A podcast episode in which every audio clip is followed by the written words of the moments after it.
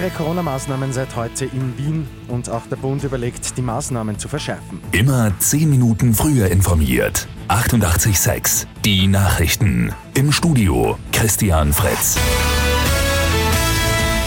Wien verschärft die Corona-Maßnahmen. Ab heute gelten strengere Regeln, etwa 2G Plus in der Nachtgastronomie und bei Zusammenkünften über 25 Menschen.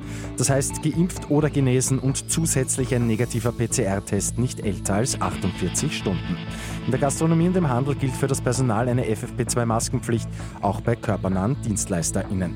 Die FFP2-Maskenpflicht gilt künftig in allen nicht privaten Innenräumen, etwa am Arbeitsplatz bei engem Kontakt zu anderen Menschen. Strengere Corona-Maßnahmen für ganz Österreich werden wohl auch kommen. Ein Lockdown für alle steht kurz bevor. Bislang stemmt sich die ÖVP gegen Verschärfungen für bereits Geimpfte.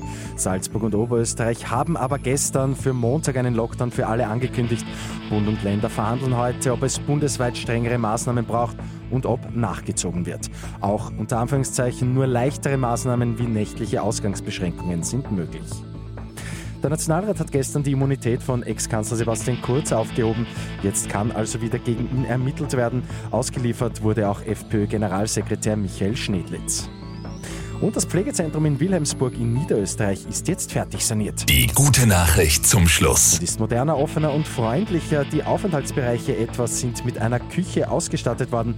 Damit können die BewohnerInnen wieder mehr an hauswirtschaftlichen Tätigkeiten teilnehmen. Mit 886 immer 10 Minuten früher informiert. Weitere Infos jetzt auf Radio 886 AT.